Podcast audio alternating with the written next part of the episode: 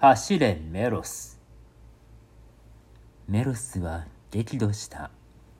必ずかの邪智暴虐の王を除かなければならぬと決意した。メロスには政治がわからぬ。メロスは村の牧人である。笛を吹き、羊と遊んで暮らしてきた。けれども邪悪に対しては人一倍に敏感であった。今日未明、メロスは村を出発し、野を越え山越え、十里離れたこのシラクスの死にやってきた。メロスには父も母もない。女房もない。十六の内気な妹と二人暮らしだ。この妹は村のある律儀な一牧人を近々花婿として迎えることになっていた。結婚式も間近なのである。メロスはそれゆえ、花嫁の衣装やら祝宴のごちそうやらを買いに、はるばる市にやってきたのだ。まずその品々を買い集め、それから都の王子をぶらぶら歩いた。メロスには竹馬の友があった。セリヌンティウスである。今はこのシラクスの死で萎縮をしている。その友をこれから訪ねてみるつもりなのだ。久しく会わなかったのだから訪ねて行くのが楽しみである。歩いているうちにメロスは町の様子を怪しく思った。ひっそりしている。もうすでに日も落ちて町の暗いのは当たり前だがけれどもなんだか夜のせいばかりではなく死全体がやけに寂しい。のんきなメロスもだんだん不安になってきた。道で会った若い衆を捕まえて何かあったのか。2年前にこの市に来た時は夜でも皆が歌を歌って街はにぎやかであったはずだがと質問した。若い衆は首を振って答えなかった。しばらく歩いて牢屋に会い今度はもっと語声を強くして質問した。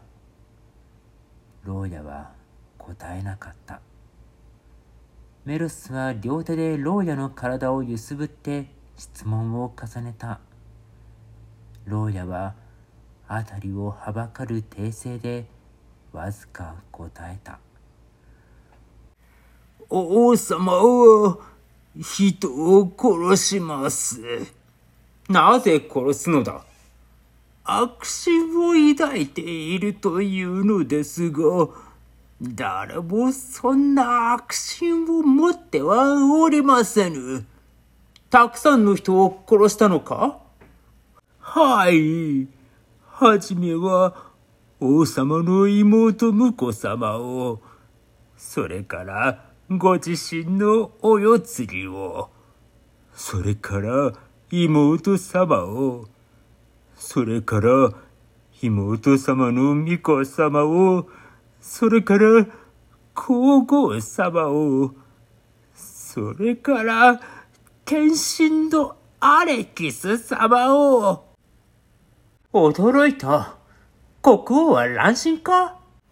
いいえ、乱心ではございませぬ。人を信ずることができぬというのです。この頃は進化の心もお疑いになり、少しく派手な暮らしをしている者には、人質一人ずつ差し出すことを命じております。ご命令を拒めば、十字架にかけられて殺されます。今日は六人殺されました。聞いてメロスは激怒した。呆れた王だ。生かしておけぬメロスは単純な男であった。買い物を背負ったままでのそのそ王城に入っていった。たちまち彼は純らの経理に捕獲された。調べられてメロスの海中からは探検が出てきたので騒ぎが大きくなってしまった。メロスは王の前に引き出された。この担当で何をするつもりであったか。いえ。暴君ディオニスは静かに。けれども威厳を持って問い詰めた。その王の顔は蒼白で眉間のしわは刻み込まれたように深かった。死を暴君の手から救うのだ。とメロスは悪びれずに答えた。お前がか。王は便笑した。仕方のないやつじゃ。お前にはわしの孤独がわからぬ。言うな。とメロスは生きり立って反駁した。人の心を疑うのは最も恥ずべき悪徳だ。王は民の忠誠をさえ疑っておられる。疑うのが正当の心構えなのだとわしに教えてくれたのはお前たちだ。人の心は当てにならない。人間はもともと私欲の塊さ。信じてはならぬ。暴君は落ち着いてつぶやきほっとため息をついた。わしだって平和を望んでいるのだが。何のための平和だ？自分の地位を守るためか？今度はメロスが上昇した。罪のない人を殺して何が平和だ？黙れ下船の者王はさっと顔を上げて報いた口ではどんな清らかなことでも言えるわしには人の腹渡の奥底が見えすいてならぬお前だって今に張り付けになってから泣いて詫びたって聞かぬぞ。ああ、王は利口だ。うぬぼれているがよい。私はちゃんと死ぬる覚悟でいるのに、命乞いなど決してしない。ただ、と言いかけて、メロスは足元に視線を落とし、瞬時ためらい、ただ、私に情をかけたいつもりなら、処刑までに3日間の日限を与えてください。たった一人の妹に亭主を持たせてやりたいのです。3日のうちに私は村で結婚式を挙げさせ、必ずここへ帰ってきます。バカな。と、僕は、しわがれた声で低く笑った。とんでもない嘘を言うわい。逃がした小鳥が帰ってくるというのか？そうです。帰ってくるのです。メロスは必死で言い張った。私は約束を守ります。私を3日間だけ許してください。妹が私の帰りを待っているのだ。そんなに私を信じられないならば、よろしい。この死にセリヌンティウスという石宿がいます。私の無二の友人だ。あれを人質としてここに置いていこう。私が逃げてしまって、3日目の日暮れまでここに帰ってこなかったら、あの友人を絞め殺してください。頼む、そうしてください。それを聞いて王は残虐な気持ちでそっとほくそえんだ。生意気なことを言うわい。どうせ帰ってこないに決まっている。この嘘つきに騙されたふりして話してやるのも面白い。そうして身代わりの男を三日目に殺してやるのも気味がいい。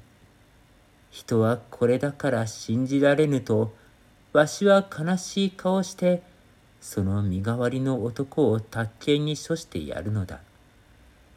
世の中の正直者とかいうやつばらにうんと見せつけてやりたいものさ。願いを聞いた。その身代わりを呼ぶがよい。三日目には日没までに帰ってこい。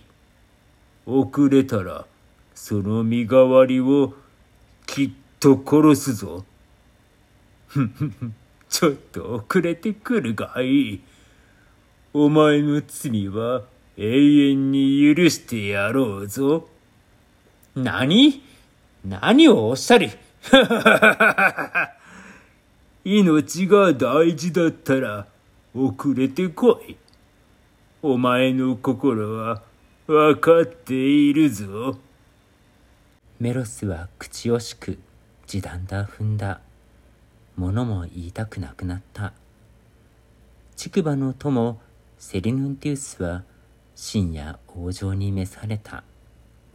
暴君ディオニスの面前で良き友と良き友は二年ぶりで愛会うた。メロスは共に一切の事情を語った。セリヌンティウスは無言でうなずき、メロスをひしと抱きしめた。友と友の間はそれでよかった。セリヌンティウスは名は打たれた。メロスはすぐに出発した。初夏、満天の星である。メロスはその夜、一睡もせず、十里の道を急ぎに急いで、村へ到着したのは、あくる日の午前。日はすでに高く昇って、村人たちは野に出て仕事を始めていた。メロスの十六の妹も、今日は兄の代わりに養軍の番をしていた。よろめいて歩いてくる兄の疲労困憊の姿を見つけて驚いた。そうしてうるさく兄に質問を浴びせた。何でもないメロスは無理に笑おうと努めた。死に用事を残してきた。またすぐ死に行かなければならぬ。明日、お前の結婚式を挙げる。早い方がよかろう。妹は頬をあからめた。嬉しいか？綺麗な衣装も買ってきた。さあ、これから行って、村の人たちに知らせてこい。結婚式は明日だと。メロスはまたよろよろと歩き出し、家へ帰って神々の祭壇を飾り、祝宴の席を整え、間もなく床に倒れ伏し、呼吸もせぬくらいの深い眠りに落ちてしまった。目が覚めたのは夜だった。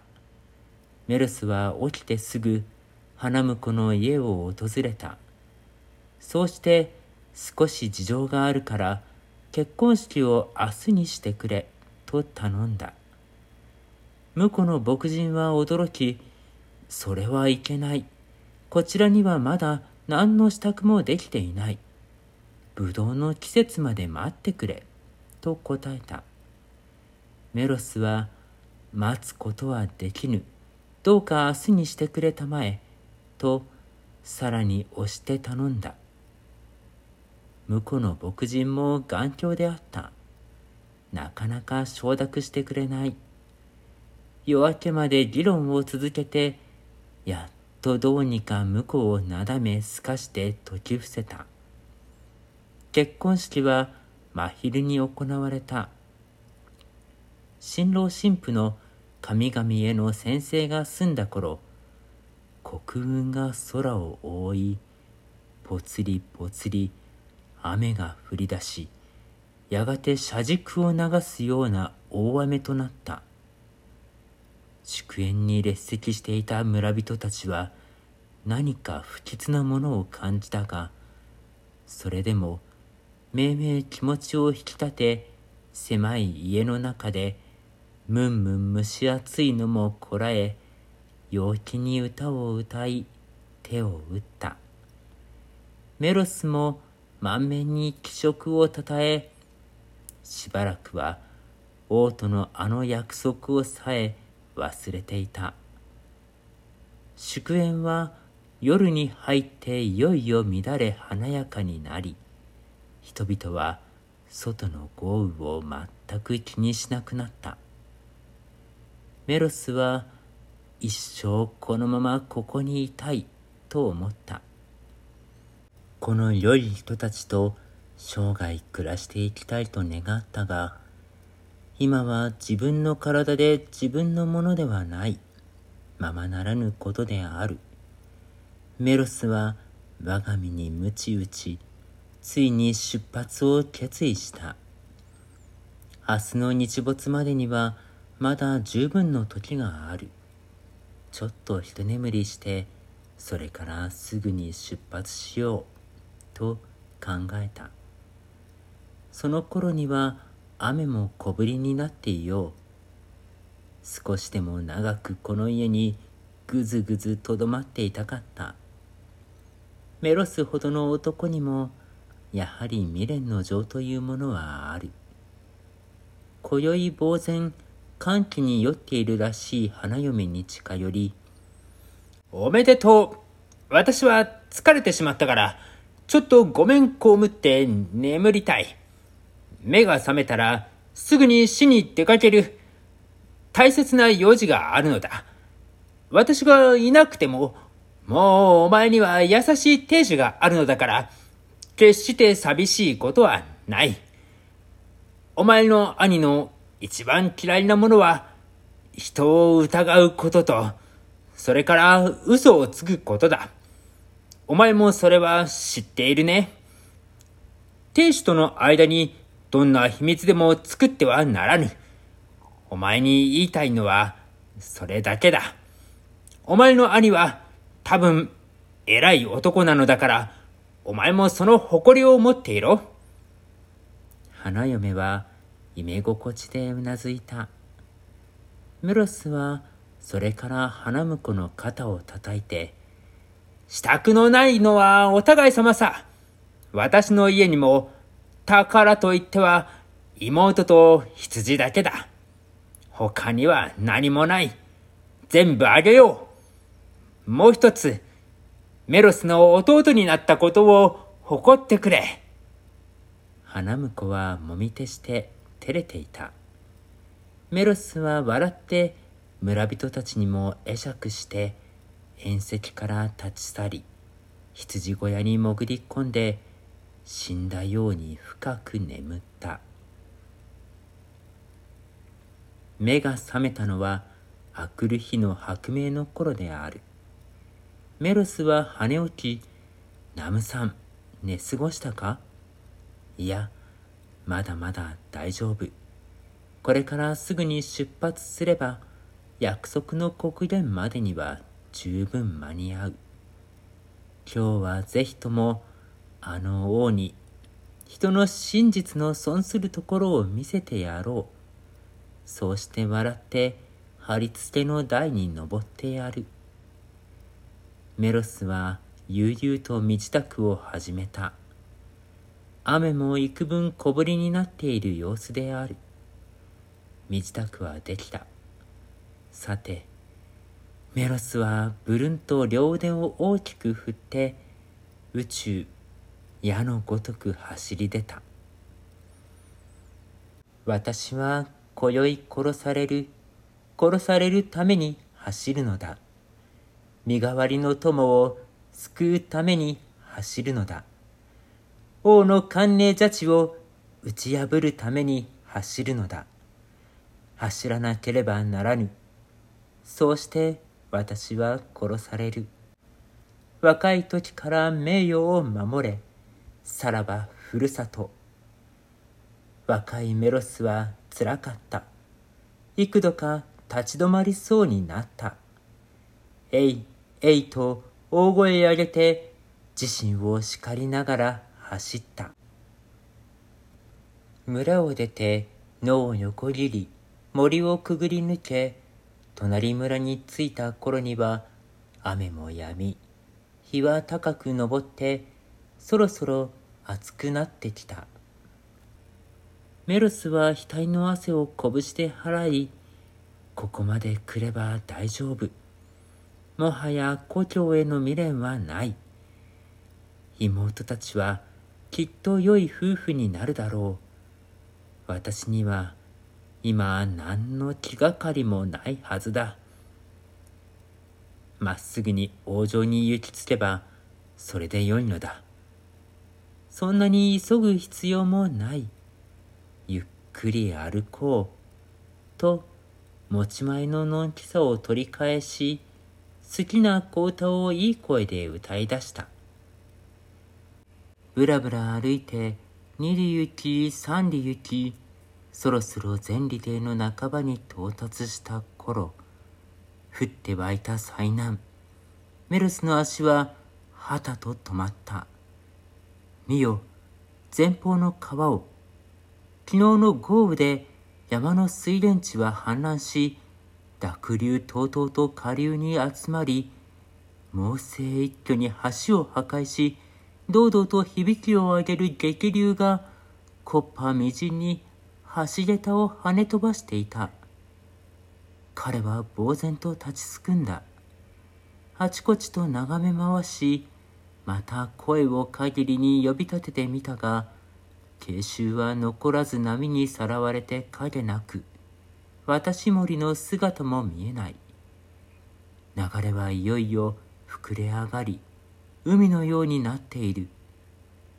メロスは川岸にうずくまり、男泣きに泣きながら、ゼウスに手を挙げて哀願した。ああ、沈めたまえ、荒れ狂う流れを。時は刻々に過ぎてゆきます。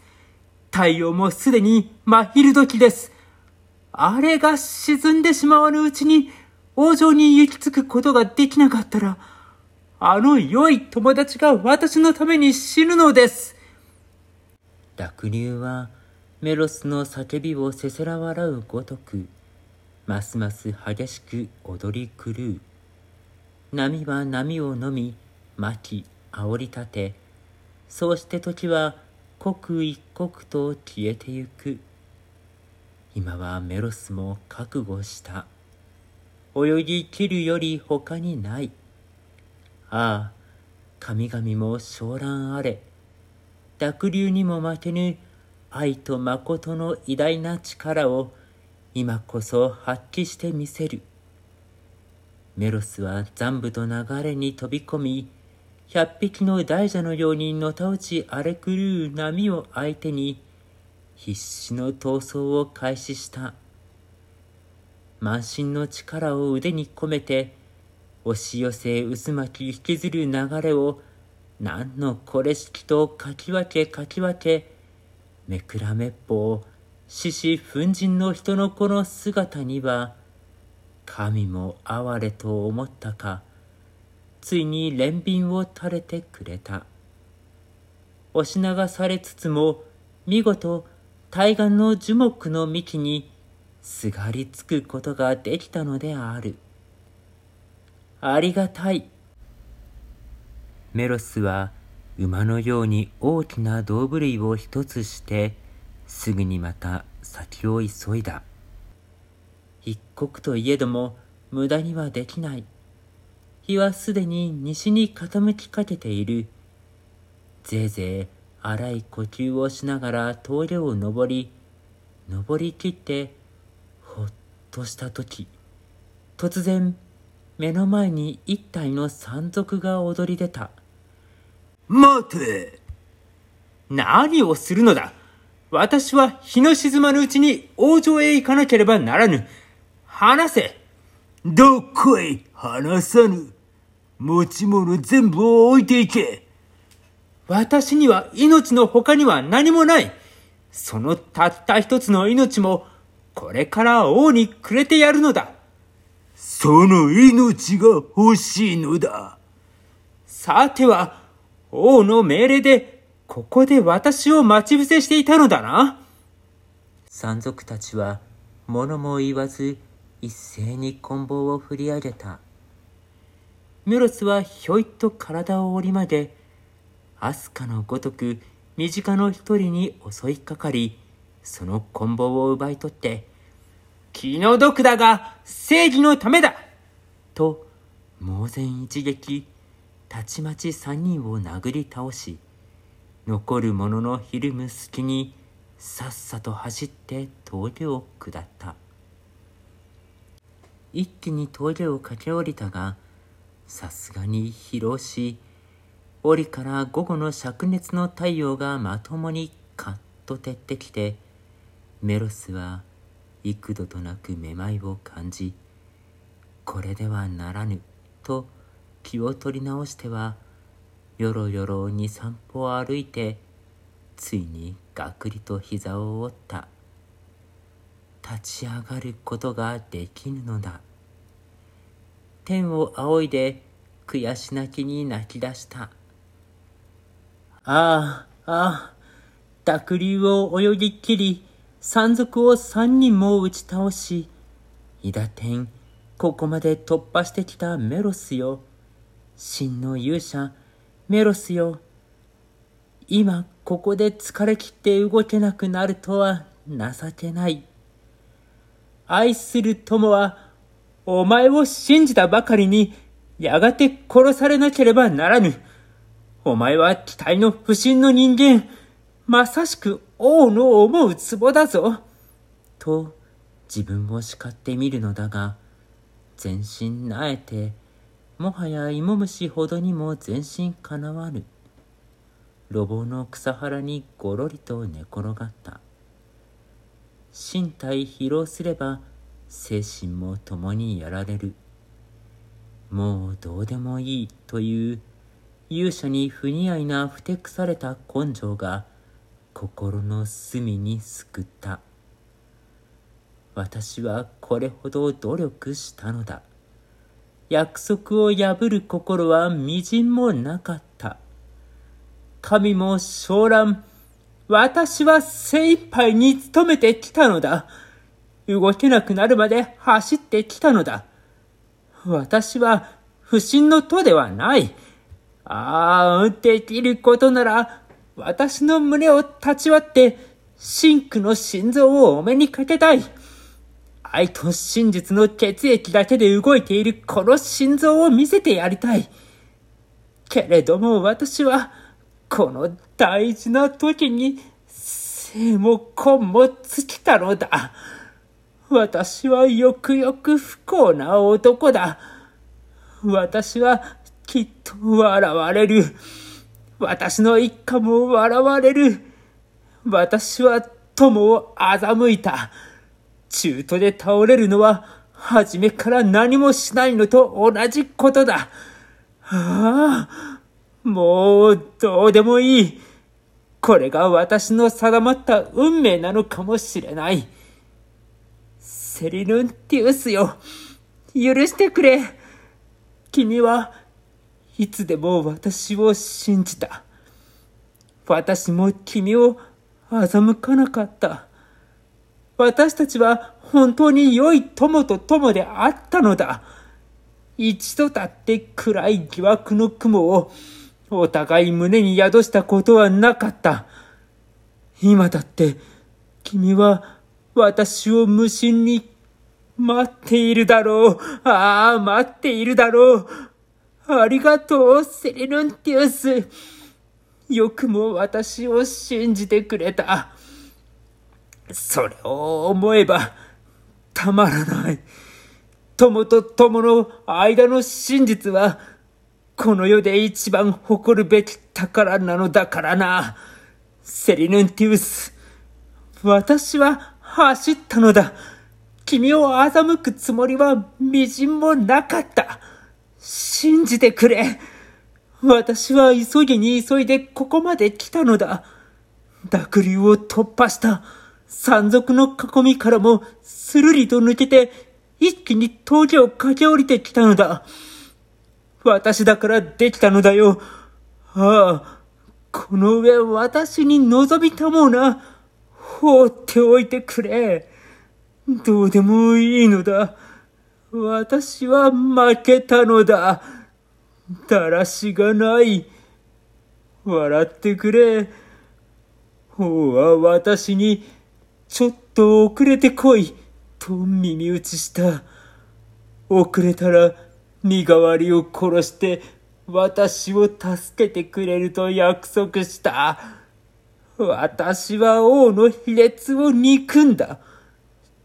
けれども、今になってみると、私は王の言うままになっている。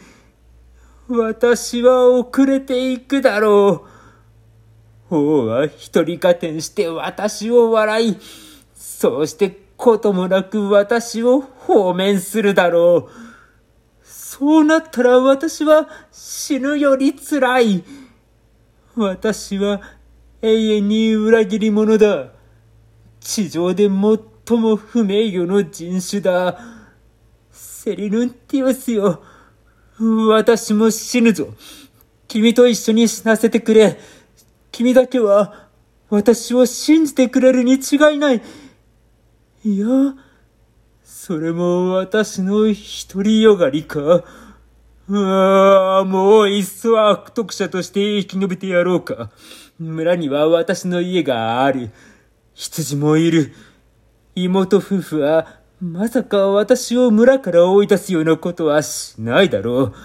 正義だの真実だの愛だの考えてみればくだらない。人を殺して自分が生きる。それが人間世界の情報ではなかったか。何もかもバカバカしい。私は醜い裏切り者だ。どうとも勝手にするがよい。やんぬるかな。獅子を投げ出して、うとうとまどろんでしまった。ふと耳に、せんせん、水の流れる音が聞こえた。そっと頭をもたげ息を飲んで耳を澄ましたすぐ足元で水が流れているらしいよろよろ起き上がって見ると岩の裂け目からこんこんと何か小さくささやきながら清水が湧き出ているのである。その泉に吸い込まれるようにメロスは身をかがめた。水を両手ですくって一口飲んだ。ほーんと長いため息が出て夢から覚めたような気がした歩ける行こう肉体の疲労回復とともにわずかながら希望が生まれた義務遂行の希望である。我が身を殺して名誉を守る希望である。斜陽は赤い光を木々の葉に投じ、葉も枝も燃えるばかりに輝いている。日没までにはまだ間がある。私を待っている人があるのだ。少しも疑わず静かに期待してくれている人があるのだ私は信じられている私の命なぞは問題ではない死んでお詫びなどと気のいいことは言っておられぬ私は信頼に報いなければならぬ今はただその一時だ。走れ、メロス。私は信頼されている。私は信頼されている。宣告のあの悪魔の囁きは、あれは夢だ。悪い夢だ。忘れてしまえ。小僧が疲れている時は、ふいとあんな悪い夢を見るものだ。メロス、お前の恥ではない。やはりお前は真の勇者だ。再び立って走れるようになったではないか。ありがたい。私は正義の死として死ぬことができるぞ。ああ、日が沈む。ずんずん沈む。待ってくれ、ゼウスよ。私は生まれた時から正直な男であった。正直な男のままに死なせてください。道行く人を押しのけ、跳ね飛ばし、メロスは黒い風のように走った。野原で主演のその縁石の真っ只中を駆け抜け、主演の人たちを仰天させ、犬を蹴飛ばし小川を飛び越え、少しずつ沈んでゆく太陽の10倍も早く走った。一段の旅人とさっとすれ違った瞬間、不吉な会話を小耳に挟んだ。今頃は、あの男も張り付けにかかっているよ。ああ、その男、その男のために私は今こんなに走っているのだ。その男を死なせてはならない。急いで、メロス。遅れてはならぬ。愛と誠の力を今こそ知らせてやるがよい。風体なんかはどうでもいい。メロスは今はほとんど全裸体であった。呼吸もできず、二度三度口から血が吹き出た。見える。はるか向こうに小さく、シラックスの死の灯籠が見える。灯籠は夕日を受けてキラキラ光っている。ああ、メロス様。うめくような声が風とともに聞こえた。誰だ？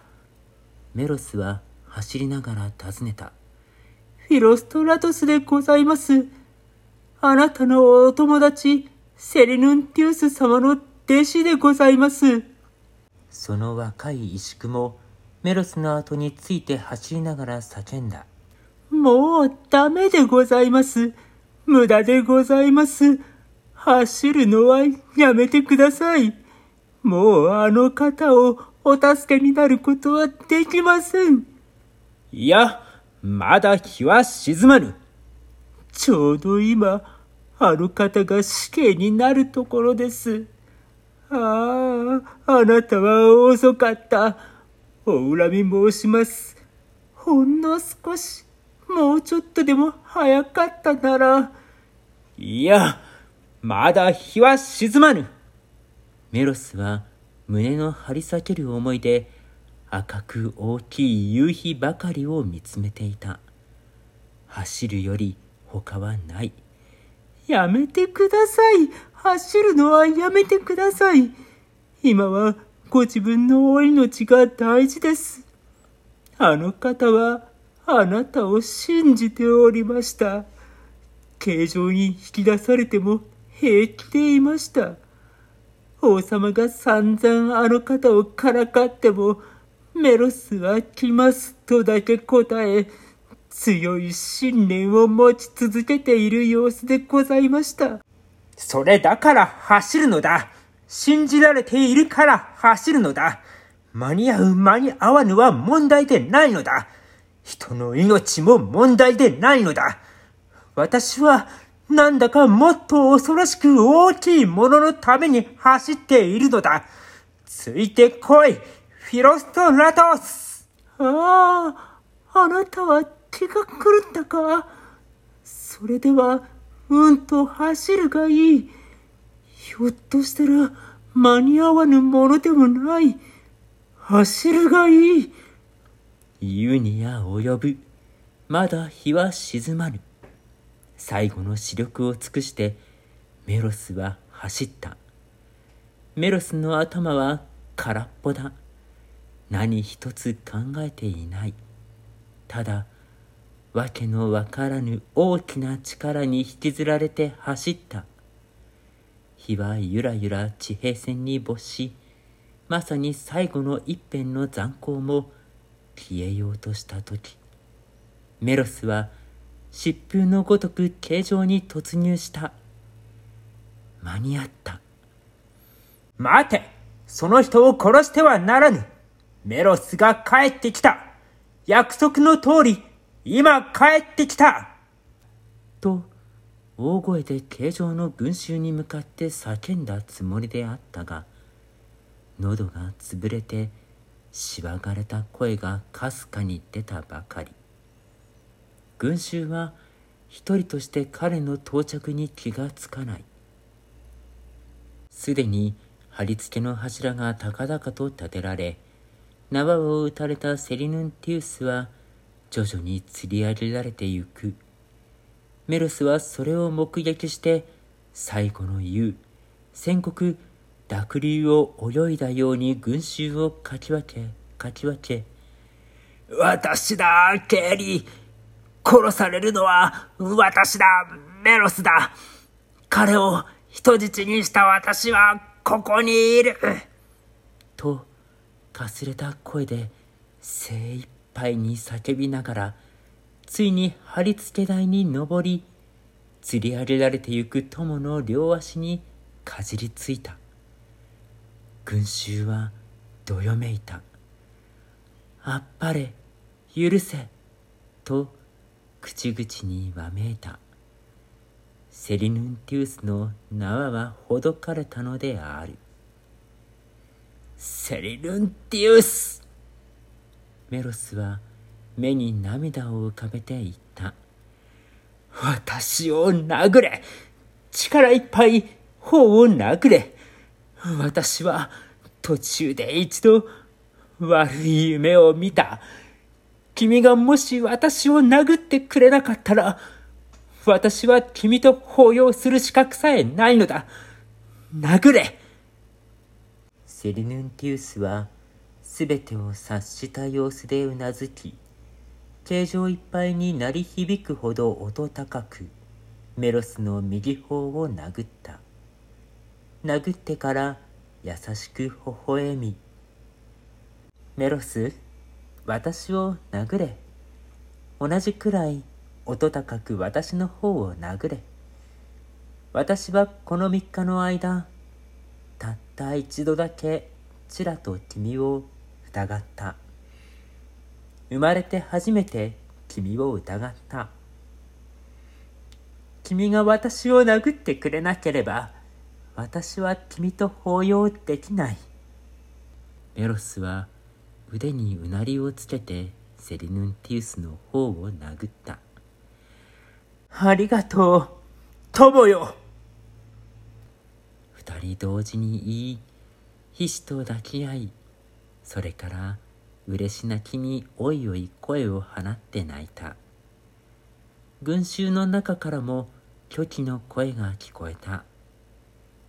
暴君ディオニスは群衆の背後から二人の様をまじまじと見つめていたがやがて静かに二人に近づき顔をあからめてこう言った「お前らの望みは叶ったぞ。お前らはわしの心に勝ったのだ。真実とは決して空とら妄想ではなかった。どうか、わしをも仲間に入れてくれまいか。どうかわしの願いを聞き入れて、お前らの仲間の一人にしてほしい。どっと群衆の間に歓声が起こった。万歳王様万歳一人の少女が火のマントをメロスに捧げた。メロスは孫ついた。良き友は気を利かせて教えてやった。メロス、君は真っ裸じゃないか。早くそのマントを着るがいい。このかわいい娘さんはメロスの裸体を皆に見られるのがたまらなく口惜しいのだ。勇者はひどく赤面した。